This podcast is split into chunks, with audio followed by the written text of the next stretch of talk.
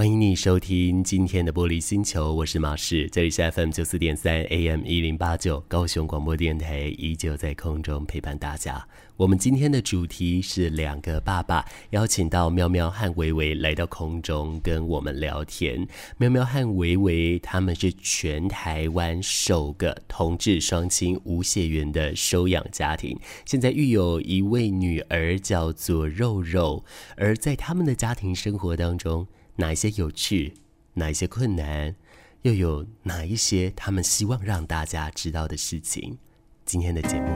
让我来告诉你。各位听众，你好，欢迎持续收听《玻璃星球》，我是马氏，这里是高雄广播电台 FM 九四点三 AM 一零八九。在今天的节目来说，我们同样的来关心到现代夸父，而今天在现场有两位夸父们，希望他们觉得自己是夸父，然 后先邀请他们了，他们是喵喵和维维。嗨，维维你好。嗨，我是维维。好，还有喵喵。嗨，我是喵喵。喵喵跟维维呢，他们目前领有一位女儿叫肉肉。对。她现在几岁？她现在四岁半。嗯嗯，而且看起来很活泼哦。对对对。现在是幼稚园的中班。嗯，对，中班。所以听起来是恶魔年纪。还不会啦，已经过了最恶魔时期了。两到三岁才比较可怕。那时候可怕到什么程度哦？就是会非常容易失控，什么东西都很固执。例如说，那个我们脚踏车，呃，不是脚踏车，机车的那个安全孔啊，如果没有让他按，然后他就会。就是我们已经把它按下去了，它已经关起来，它就会在那边，就像是肯德基打滚那样。对，就那边很坚持很久，然后我们就是一定要重新再把它打开，让它重新按一次。怎么跟他说都不会有用。对，嗯嗯。但是我自己在观察两位的呃脸书粉丝专业的时候。我感觉肉肉他其实是非常活泼外向，嗯、而且像刚刚呃，在我们录音前，我们跟他互动啊.其实他很不怕生呢。对啊，我自己觉得说，这除了可能有人格特质之外哦，还有一个很重要，就是他相对来说，他在原生家庭，也就是两位所带给他的家庭，他一定是在里面得到很多的爱跟安全感，所以他出来才会这么这么的放心。所以在这边整个这样看出来。就会看得到，说两位其实在，呃教育方面，其实是非常有心得，而且是非常非常的，嗯，不能说鞠躬尽瘁，但是我觉得是非常有一个自己的想法的，而且不会强加想法在他上面。其实从他的反应就看得出来了。我们今天要透过节目的脚步，除了聊到这个部分之外，我们更要放大的就是两位目前是在台湾。第一对的同志伴侣当中，第一位领养了儿女的一对家庭的组成形态哦，我们会针对这个部分来去做一些聊天跟分享。嗯、但是，请让我回到我的节目的核心人物，也就是夸父啊。在两位，我们在真的去讲到夸父之前，我们在真的去嗯了解到他的一些举动之前，我想先问两位，你们主观的认为。夸父为什么要追日呢？对我来说啊，我觉得追日就是对那种日的好奇，然后觉得哇，那是一个很神奇、很神秘的力量，又很像有一种，啊、它好像可以滋养我们这块大地，充满了能量。我觉得很多男性是很追求这种有能量的、有力量的、有希望的一个方向。所以我还蛮可以理解他为什么要去追这个日，哎，就是就往自己能量的渴望奔去这样子。你讲的好玄哦！我夸父追日呢，到底什么意思呢？我都忘记了，所以我刚刚还上网去查到底什么是夸父追日。然后他就讲，所以我我已经查，结果已经影响到我的想法了。他就讲说，夸父他就是可能是喜欢竞争吧。其实我觉得这好像也可以回应到我的生命经验。我不知道是不是身为男性的关系，反正就是对我来说，我也算是一个蛮喜欢竞争的一个人，所以我觉得夸父追日，感觉他想要去追求，或是要去达到某一个野心，或达到某一个目标或境地，然后呢，即便他可能不一定能够达成，但他还是很努力的去做，不知道会不会达成的事情。我觉得是一种野心，或是那种竞争的感觉，但是可能有时候是。无意识的，对啊，我觉得这对我来说，我的生命经验里面，好像我也是一直在一个追逐某一个目标的一个状态，然后直到慢慢的学到辅导智商，然后慢慢的去智商啊，整理自己，好像才往合作的方向去。其实每一个人真的因为他的生命经验，所以对待这一个夸父追日而有不一样的感受哦。因为在他的原文里面，他真的没有去写到他到底为什么要追，他只有写他的行为、行动结果。还有他最后的结局而已，但这当中所出现的空缺，就会让我很想要来去填空。我们节目到最后，我再来跟大家聊聊我心目中的夸父，他为什么要追日，以及他心目中的样子到底是什么。我们先聊聊两位的生命故事的部分吧。我想最一开始的时候，我们还是要话说从头啦。两位怎么样相遇的呢？我跟伟伟呢是在同一间。大学同一个科系念书，我们都念彰师大辅智系。然后呢，我跟他会认识的一个场合是，他那时候在彰师的新库社有开了第一堂社课。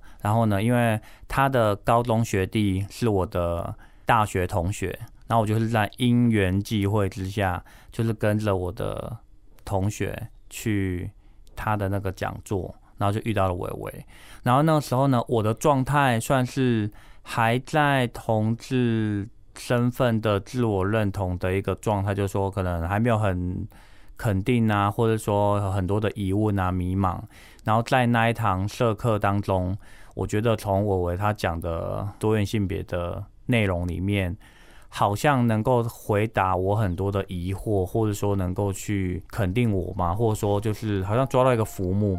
我对于人生有好多的疑惑，对于同志身份，对于同志是一种病，有好多好多的疑惑。然后在那堂社课，就是他回答我很多的问题。后来当天，因为赖前有那个我们那个张师大有 BBS，在当天呢，我就丢了水球给他，问说那个我可以去找他吗？这样子，然后我就去找他了。对，然后。后来才知道说，哦，原来他那一阵子刚失恋，不是那一阵子，是那一天，那一天，这么 这么的刚好，对对对，对，就是让我孤单寂寞觉得冷的时候，他刚好也失恋，孤单寂寞觉得冷，嗯、然后呢，我刚去找他，然后他说 OK，然后就我们就这样相遇了，就住在一起就没有分开了，对，哇哦，二零零五年。哦，二零零五年，对对对，嗯，这样算下来其实非常非常久了，哎，对，十八年了，嗯嗯，有打算二十年之后要怎么过吗？没有，我们通常没有在纪念什么日子或过什么日子，我们就觉得每一天过好比较重要，这的确是比较重要的。嗯、想问问妙妙，当时微微讲了什么东西让你很感动？我现在想得到就是一个感觉耶，就是我的感觉，我刚刚讲的就是我觉得。在我生命很疑惑、迷茫、很困顿的时候，很自我怀疑，不知道人生的意义是什么，然后也不知道到底同志是不是一种病，各种疑惑状况之下，它是一个浮木，就是它让我知道同性恋是正常的，然后呢，还回答我很多关于同志的一些问题或是一些迷失，这样子，我觉得那是一种感觉。对啊，而且就是能够有一个人能够那么认真的去对待我一个陌生人，他能够就在我很脆弱无助的时候，他能够接住我，我觉得是最吸引我的一个地方。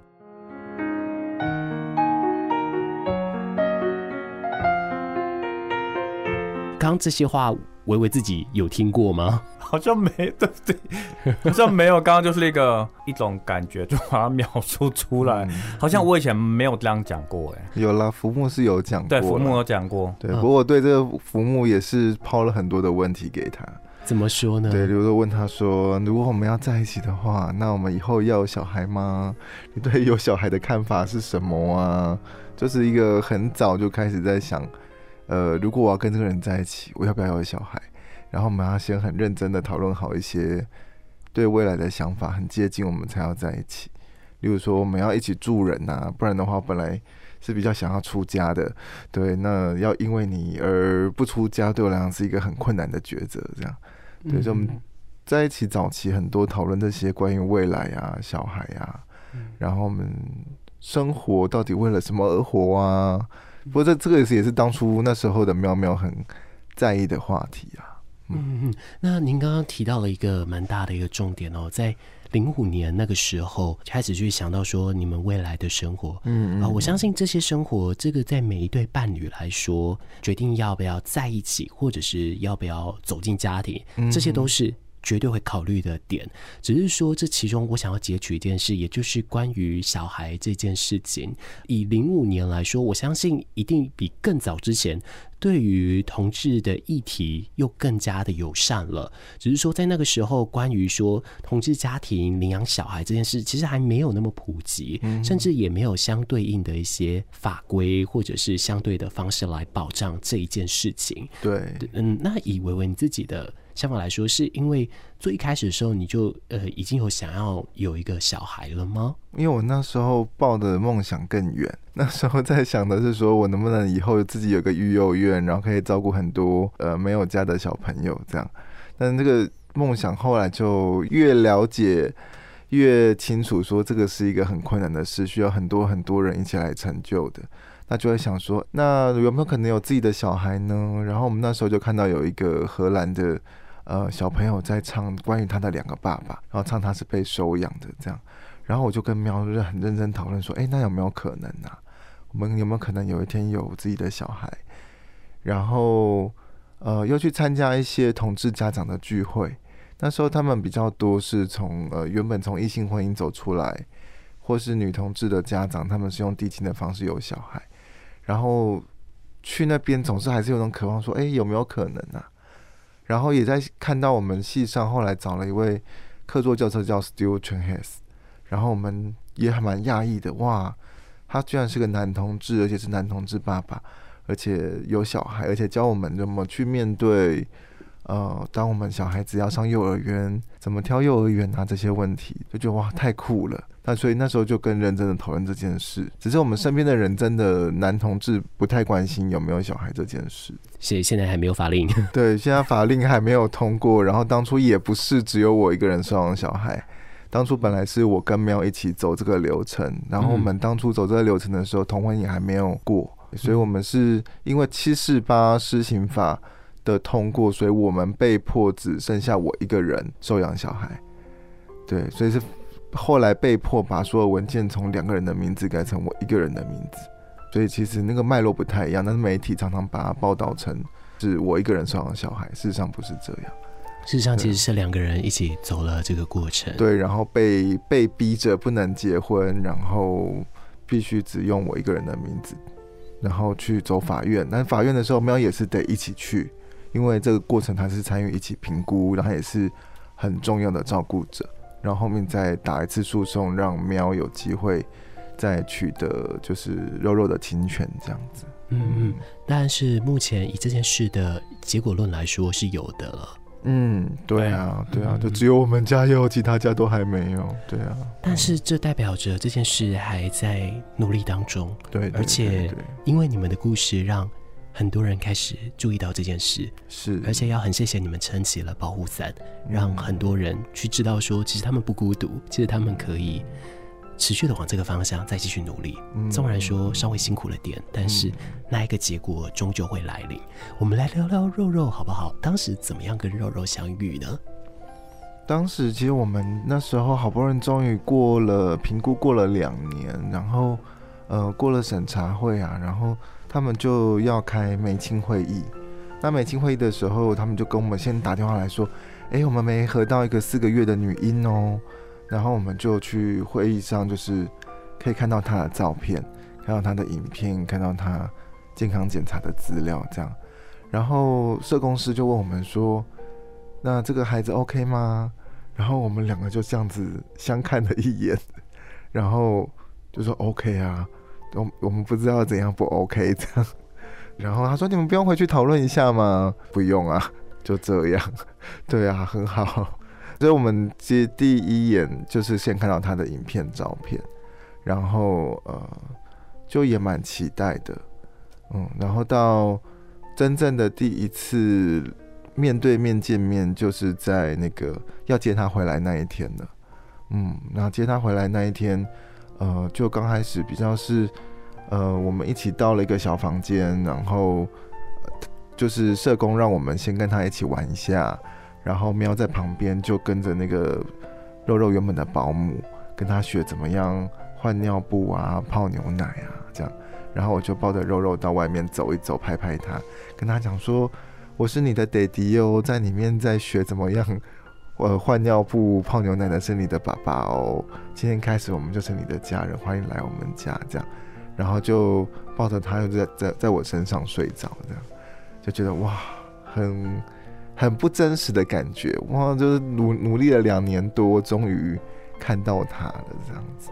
嗯，那当时在面对相关的呃法令上来说，被迫从两个人的。领养的身份，或者这个过程被强行的被抹去了其中一人的时候，维维，你的感受是什么？我觉得很不公平啊。嗯，对啊，那我那个不公平主要是为喵抱不平。对啊，然后我们原本想结婚的计划被打乱了，然后我也觉得很生气，因为生气的就是肉肉明明就有两个爸爸，为什么法律上只能允许他有一个爸爸？对啊，就觉得生气是比较多的，然后也帮喵生气，也帮肉肉生气，这样。嗯，那喵喵，你的感受呢？原本两个人一起跑评估，但后来呢，只剩下我为一个人有侵权这件事情，其实在蛮早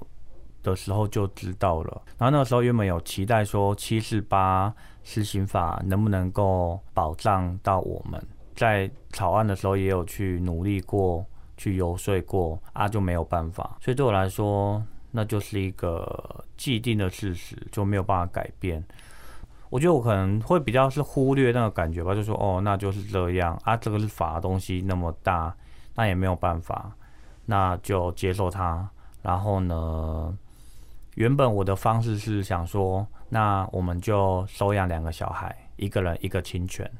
那这样子的话，感觉就比较。公平，或是心里比较平衡，这样子，对啊。但是其实后来开始养小孩之后，就是明明是两个人一起养小孩，但是呢，我却没有露露的亲权。在生活上的有一些时候，当要就一些签名啊，或一些情境是需要他的监护人的时候，我那个时候就会特别的觉得。被歧视，对，就说，哎、我明明一起走完成了评估，我也被评估是一个 OK 的家长，但是呢，最后我却没有办法取得亲权，而且我实际上开始养小孩之后，我没有办法去行使身为他家长监护人的权利，我就觉得那种被否定的感觉吧，对啊，就是。像是肉肉泌尿道感染要检查，然后呢要签署一些检查医疗文件，我为刚好不在，我就很慌，或是有一种心虚，因为我就知道说哦，这个文件我不能签，可那种感觉是很复杂的，就是说，我明明是他的爸爸，但是在这个时候或在某些时候，我又不是他的爸爸，对。那种感觉是很复杂，然后有点无奈啊，觉得悲伤。对，嗯，只是在当时来说，嗯，非常不好意思，我还想要再继续追问下去。可以啊，但对对对，当然，如果两位很不舒服，可以跟直接跟我说。也就是说，当时是两位走完这个评估过程，但当时是在基于什么样的情况下被法律认定必须先由伟伟暂时一个人来去领养的呢？当时他是那个过程发生了什么？应该是说社工当初就有先问我们，如果法律到时候不让我们共同收养的话，对，那这样子会由谁先收养？那因为我的整体经济的条件比喵好一点，所以就那时候我们就已经有先协商好，如果这个状况发生，那就是由我先收养，这样子就先用我的名义这样。那当然，如果最好的对孩子来讲，最符合儿童最佳利益的，还是两个人的亲权都用，当然还是最好啊。我觉得被迫让呃同志双养家庭都只能从单亲开始走，不能够让孩子有双亲，是对孩子的双重的歧视，是因为他是被收养的，所以他被歧视。是因为他的家长是同志，所以他被歧视。我觉得这是一件很不公平的。嗯，那法的原因主要是因为他的某一条，他就写说，成了配偶嘛，他可以去收养对方的亲亲生子女。嗯，反正就是有一个这样的一个法，然后呢，所以在法的解释上面就变成说。没有明白的列举可以共同收养，就代表不行。对，那我我是觉得这个是很不合理的啦，因为单身收养没有任何一个法条有直接说单身可以收养，但他也直接按民法可以民法的所有收养规定来进行。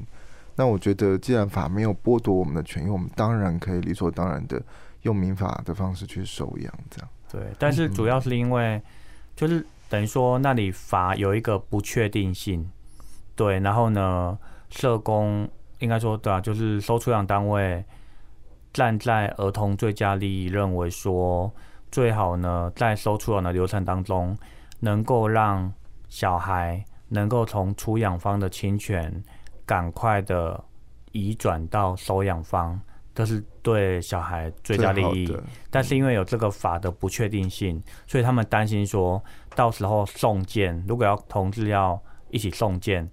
那要两个人会有一个法的不确定性，不知道能不能，会不会要去打官司啊，或干嘛的，或去延宕这个收出养的一个程序，所以才会变成说就是要一个人，因为他们怕这个延宕会影响小孩的最佳利益。对，但是我们的观点其实觉得剥夺小孩子有双亲的可能，也是去影响小孩的最佳利益啊。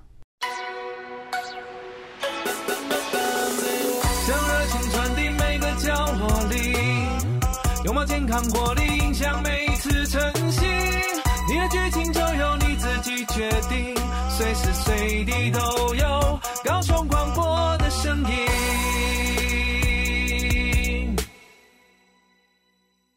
刚刚其实讲到了关于说在。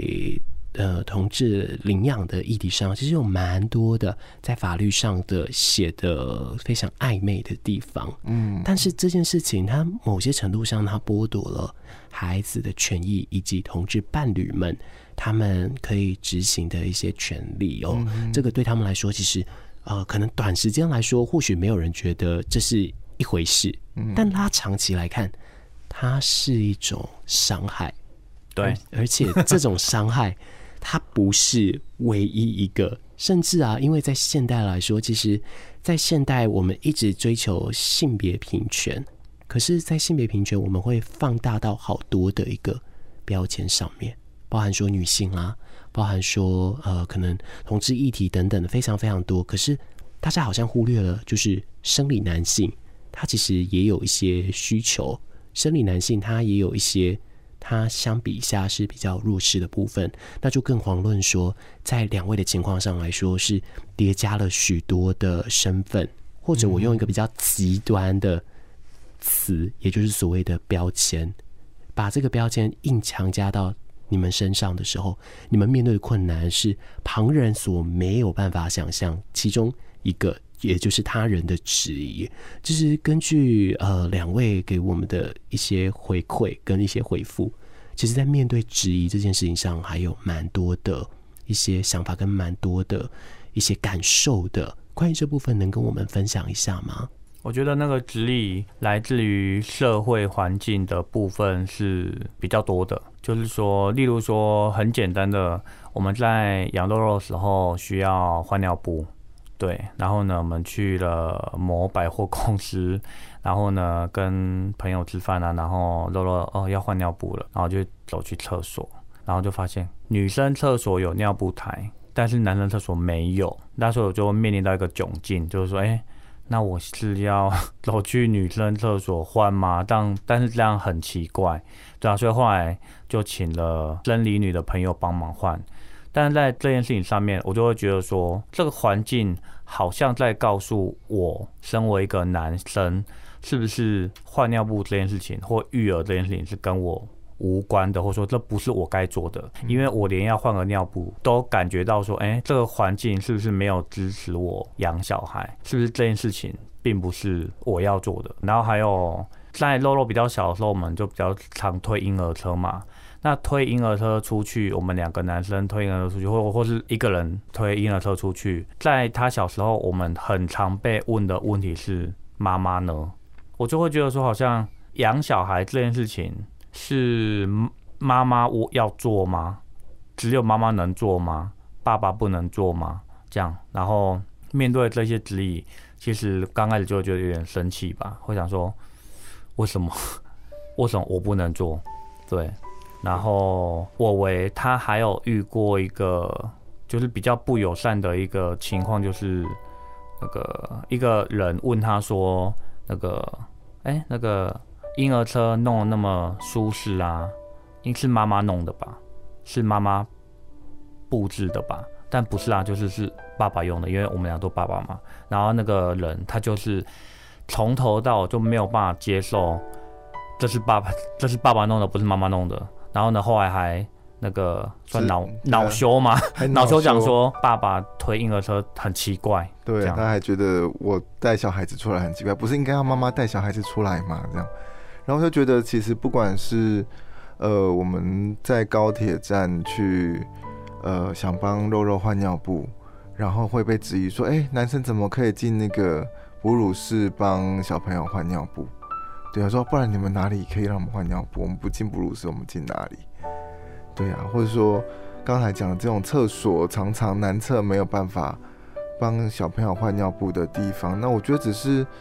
帮助这些男性可以把这些照顾工作、幼儿照顾的工作推给妈妈们啊，这样不是也让妈妈们受害？不但爸爸们要照顾小孩不方便。然后反而又制造了机会去陷害妈妈，对啊，这样不是是一个双重的陷阱？对啊，其实是没有人会从这个过程中得利的。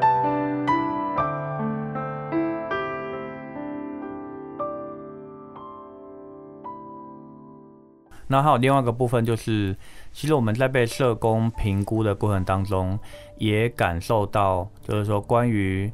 我们身为男性。要养女儿这件事情，其实也是有被特别 focus 的。对，好像他们会认为说，哦，你男生养男生好像比较没有比较没有问题，因为你就是男生，你就比较了解男生。对，但是男生养女生就会被特别的问说，啊，什么以后女生的生理期那一些啊，怎么处理啊？那些反正就是关于。女生的相关的性知识啊，相关的性别知识啊，要怎么办？然后甚至是出养方也在担心说，哎，两个爸爸，那女儿这样没有女性典范呢？那这样怎么办？这样子，对啊，就是说对于男性养女儿这件事情，其实我们是有被聚焦、是被质疑的。还有有一次，我们是。我们两个，然后再加干爸，干爸就是当初喵他讲说他大学的时候，呃，拉着他一起来参加我社课的那个同学，后来就变成干爸了，这样。对，然后我们就三个人带着肉肉一起在台中，然后坐在计程车上要去美术馆还是哪里吧，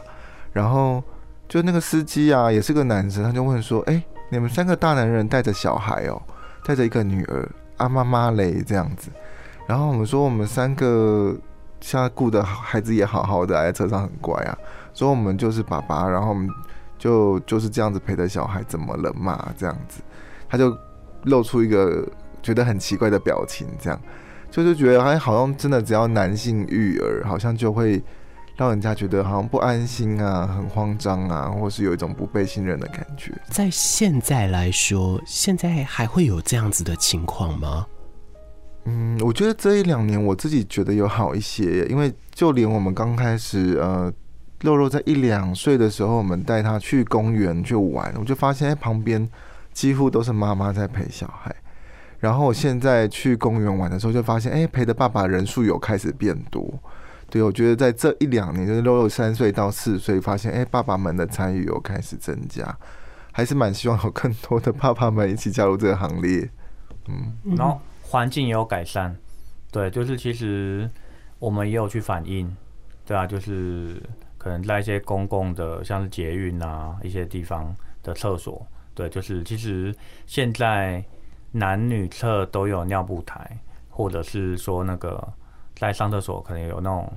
大小马桶，男女都有的，其实已经越来越多了。对对对，越来越普及的、嗯、这件事情，我是有感受到改善的。嗯，对，嗯嗯，对啊，又越来越多那种亲子厕所，然后亲子厕所也会有尿布台，然后让宝宝可以坐的地方啊。我觉得对我们来讲都会好一点，舒服一点。呃，我们刚刚问到的讯息来说，就是说在现在来说有好蛮多的，只是当然还是有一些东西还没有办法立即的去更改。但是我觉得它就像是在推陈出新一样，或者是它在像是一个观念转换的过渡期，它会随着时间到慢慢慢慢的在走向更好的一个情况。然而，我这边我想要提取的是。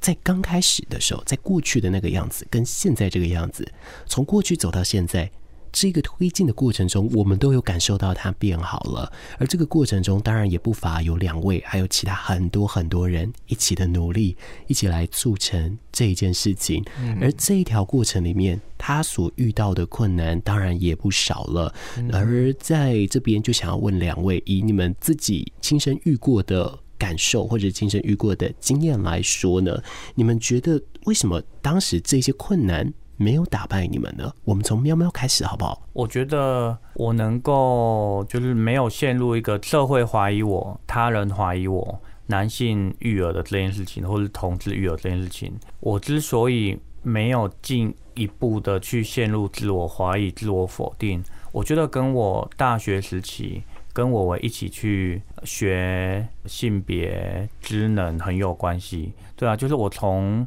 大学跟我一起去经营性别社团呐，参加社会运动呐，我其实去学到一个有别于我以前成长的看待世界的框架，对啊，就是说，哎，我以前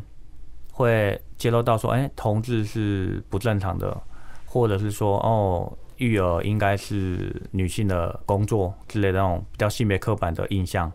其实有很多东西它是被这个社会所建构出来的。这一些性别相关的职能，或者说，哎，我学到了呃社会建构论，我觉得对我来说很重要。哎，就说，哎，我知道这个世界并不是绝对的，谁说怎么那就是对的，可能每一个。说法或每个论述，它它都有它的立场。那我当然是有学到对于性别平等，或对于多元性别，或对于同志是比较正向的观点。对啊，所以我觉得我是这算是一种累积吧，感觉是从大学开始，慢慢的一路累积我的性别相关的职能啊，对自己身为男性或是身为同志的一个自我肯定。啊，我觉得这一些性别的职能是非常有助于让我可以去因应我现在遇到的各种质疑。对，因为我会知道说，这个是可能是一些论述，或者说这不是一定就是这样的。对，它这是它是被建构出来的，或者它是有可能被改变的。就像是同性恋，在很久以前，它是被认为是一种精神疾病，但是后来它是被推翻的。对啊，而且同志的困扰，它是来自于社会所影响的。我觉得这些知识是非常帮助我能够去抵御很多的迷失。对啊，就包含其实现在也是啊，对啊，就是说呃那个育儿这件事情，我觉得有很多的迷失，像像刚刚讲的那个同志养小孩没有某一个性别的典范，其实这件事情我也从知识上面去知道说。那个典范只要是来自于重要他人就可以了。我们家虽然说是两个生理男的爸爸，但是呢，他有干妈，他有阿妈，有奶奶，或者是我们社会上也有很多的优秀的女性楷模。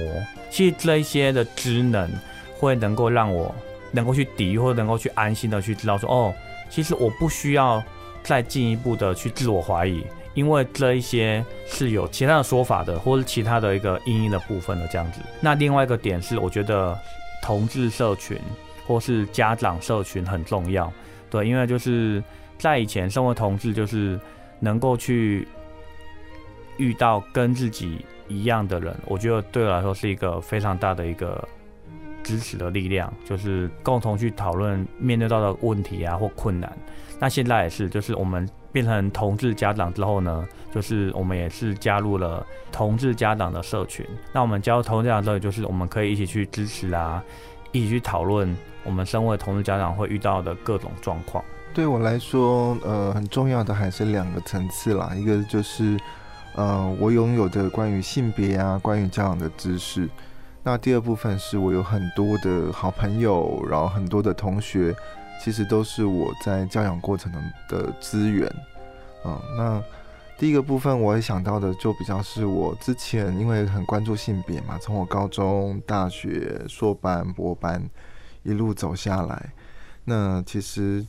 嗯，就学到了很多性别的知识，也知道说，哎、这些东西其实就是很多标签呐、啊，他们往往身上贴，但是我就是个滑溜溜的家伙，没有让这些标签粘在我身上。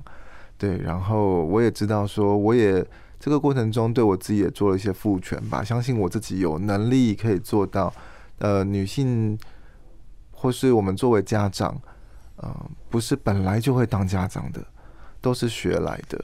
对，没有人教我们怎么样当爸妈，但是我就是这样子，嗯，学习关于女女性的知识。所以当他们在质疑爸爸有没有办法养女儿的时候，我就会可以用我的性别的知识来回应，关于我对性的知识来回应，我自然就会觉得，哎，理直气可以和，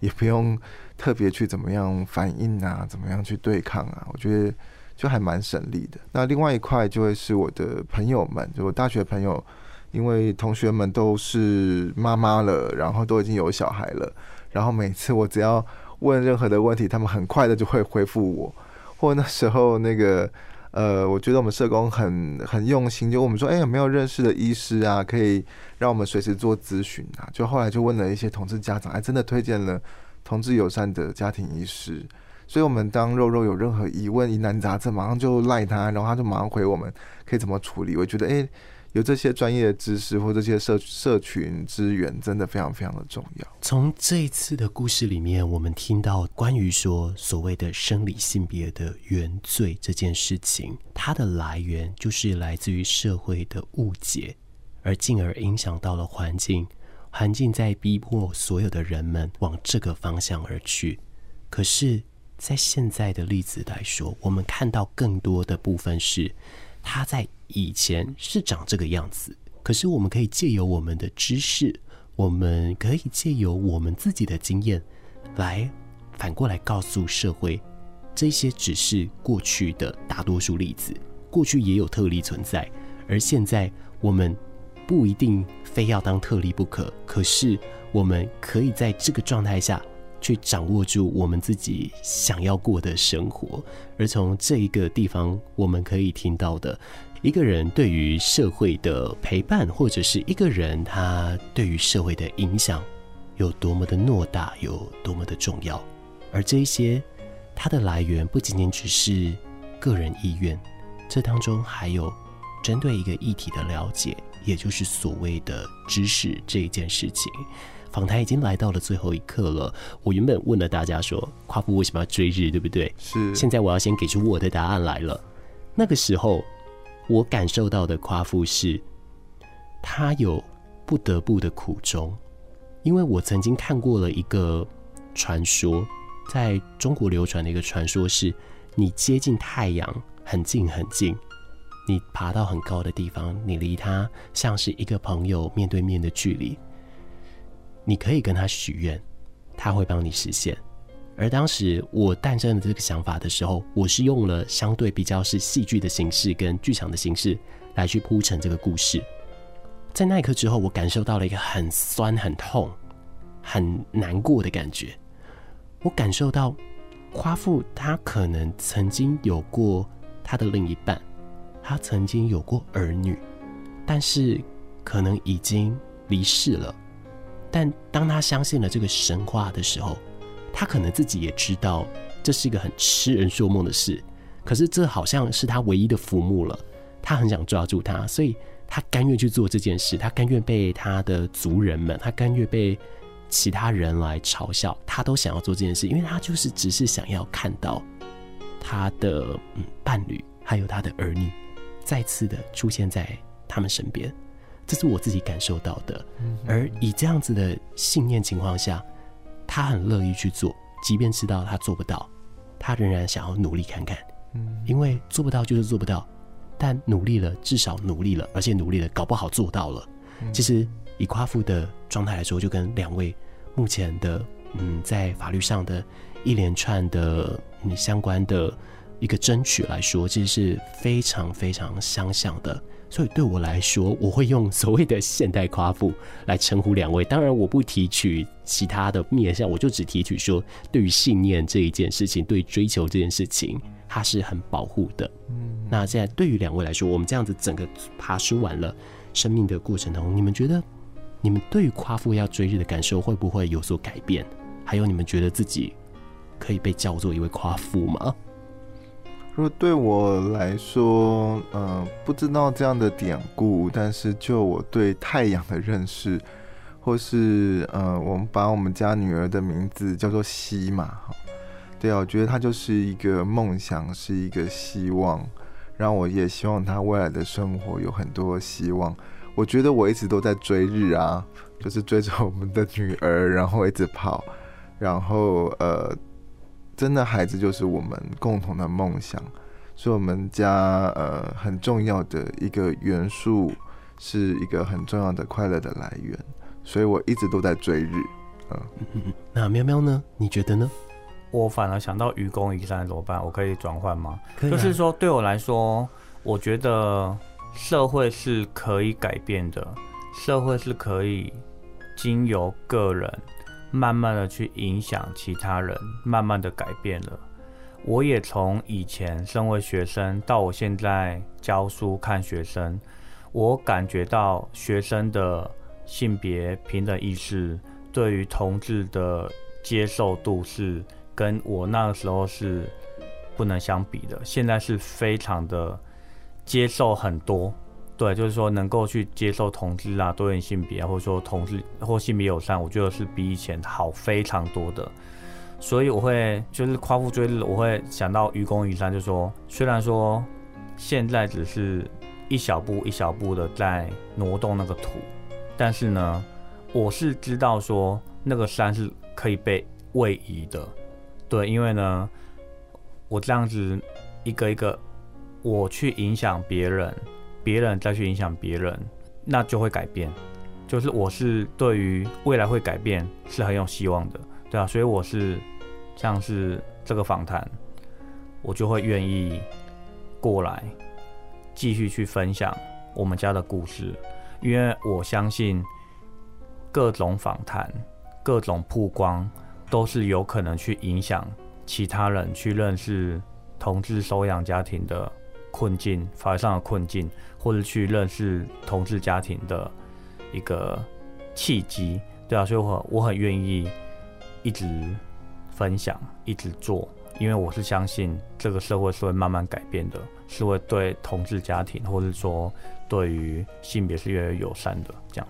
对啊，我觉得好像不一定追得到日，就像我们人类很想要到外太空探索，虽然到不了太阳，但是我们至少一步一步的，我们也到了月亮。很谢谢透过今天的访问，让我认识这么勇敢的你们，谢谢你们，谢谢，谢谢。玻璃星球来到最后一刻，感谢你的收听，希望今天的节目对你而言有所帮助，有所收获。我们都期待每一个人都能够幸福，每一个人都拥有最平等的对待。我是马士。玻璃星球，下次见。